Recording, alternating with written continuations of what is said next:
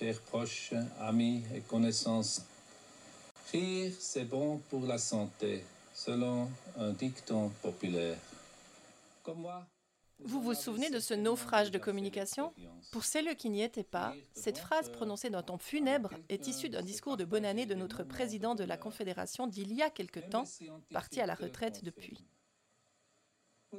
Et si je vous rappelle ce bon souvenir, c'est que pour mon 15e épisode, je devrais vous raconter une anecdote amusante. Et je ne sais pas si vous êtes comme moi ou comme Johann Schneiderman, mais de devoir faire rire au moment M, moi, ça me coince complètement.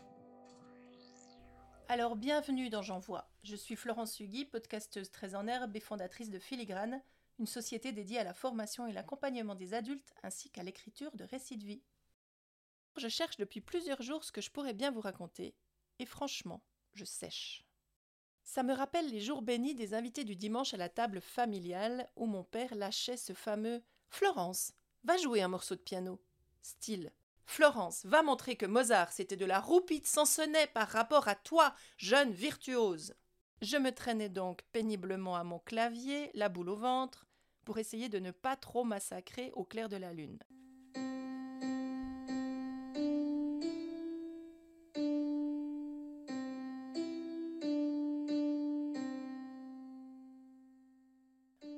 Le pire, c'était les regards mi-compatissants, mi-peinés des invités à la fin, condamnés à faire à peu près bonne figure devant cette catastrophe tout juste musicale.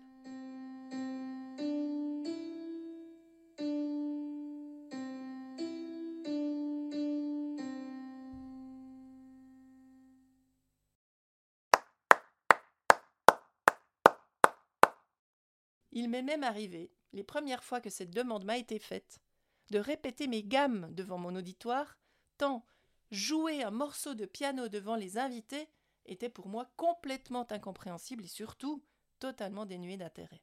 En matière d'anecdotes amusantes, je me souviens surtout des rires à mes dépens. Comme par exemple lors de mon audition annuelle, tout à fait officielle, chez ma très gentille prof de piano, où, habillée de pied en cap de magnifiques nouveaux vêtements vert pomme et orange, après une séance de shopping avec ma mère, je devais, ce jour-là, montrer mes talents de pianiste. Sur le moment, j'en étais fière, mais rétrospectivement, c'est, disons, un peu plus mélangé. Bien sûr, la star de l'après-midi que j'étais censée devenir a totalement foiré son morceau, en s'arrêtant au beau milieu d'une envolée de notes, un arrêt incompréhensible pour n'importe quel être humain normalement constitué, comme on disait chez moi. Je me suis arrêtée, je me suis tournée vers ma prof et j'ai articulé ce très peu glorieux Je peux plus. Et je suis retournée m'asseoir dans le public, drapée dans mon verre orange, l'air de rien. La honte, la honte absolue, mais qui ne m'atteignait même pas vraiment. Extraordinaire, hein, comment l'être humain est capable parfois de distance, comme si de la buée était apparue tout autour de moi durant le goûter qui a suivi, histoire de ne pas me décomposer complètement.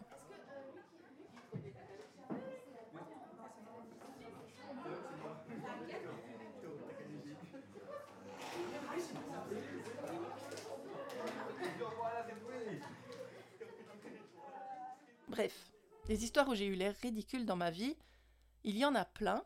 Ce n'est peut-être d'ailleurs pas les seules anecdotes amusantes que je pourrais partager avec vous. En tout cas, une chose est sûre, je ne vais pas, par souci de dignité, vous en raconter plus ici. Mais alors, vous faire rire. Je me souviens d'une de mes tantes qui, invariablement, à chaque Noël de mon époque d'apprentissage en librairie, oui, j'ai fait ça il y a mille ans, me disait Tu aurais des livres qui font rire? Et elle accentuait le mot rire.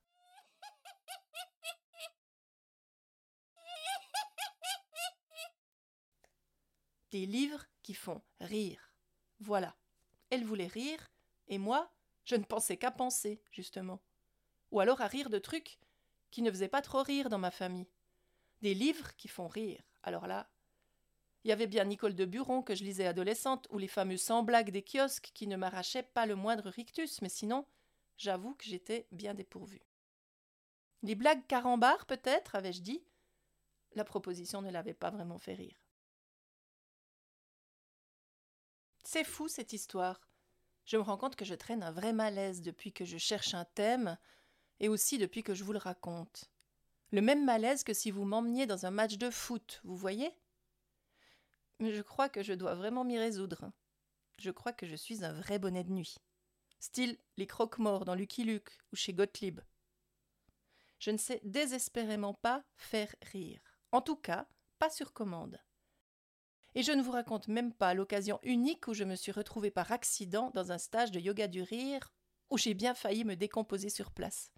Incapable d'actionner la moindre grimace, j'observais ce moment étrange où tout le monde surjouait. Selon moi, en tout cas. Faire rire ou sourire à l'instant T, ça me coupe de tout plein de trucs cool qui vont revenir à mon esprit exactement au moment où cet épisode sera posté. Alors je vous le promets.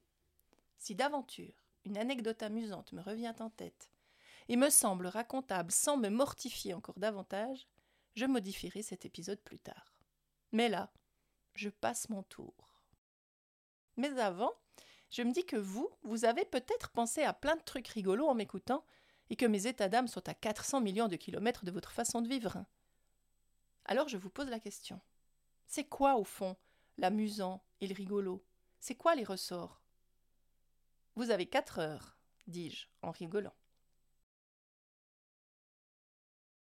Alors pendant que je me remets de l'idée de vous avoir parlé de ma tenue d'audition verte et orange, pensez-y.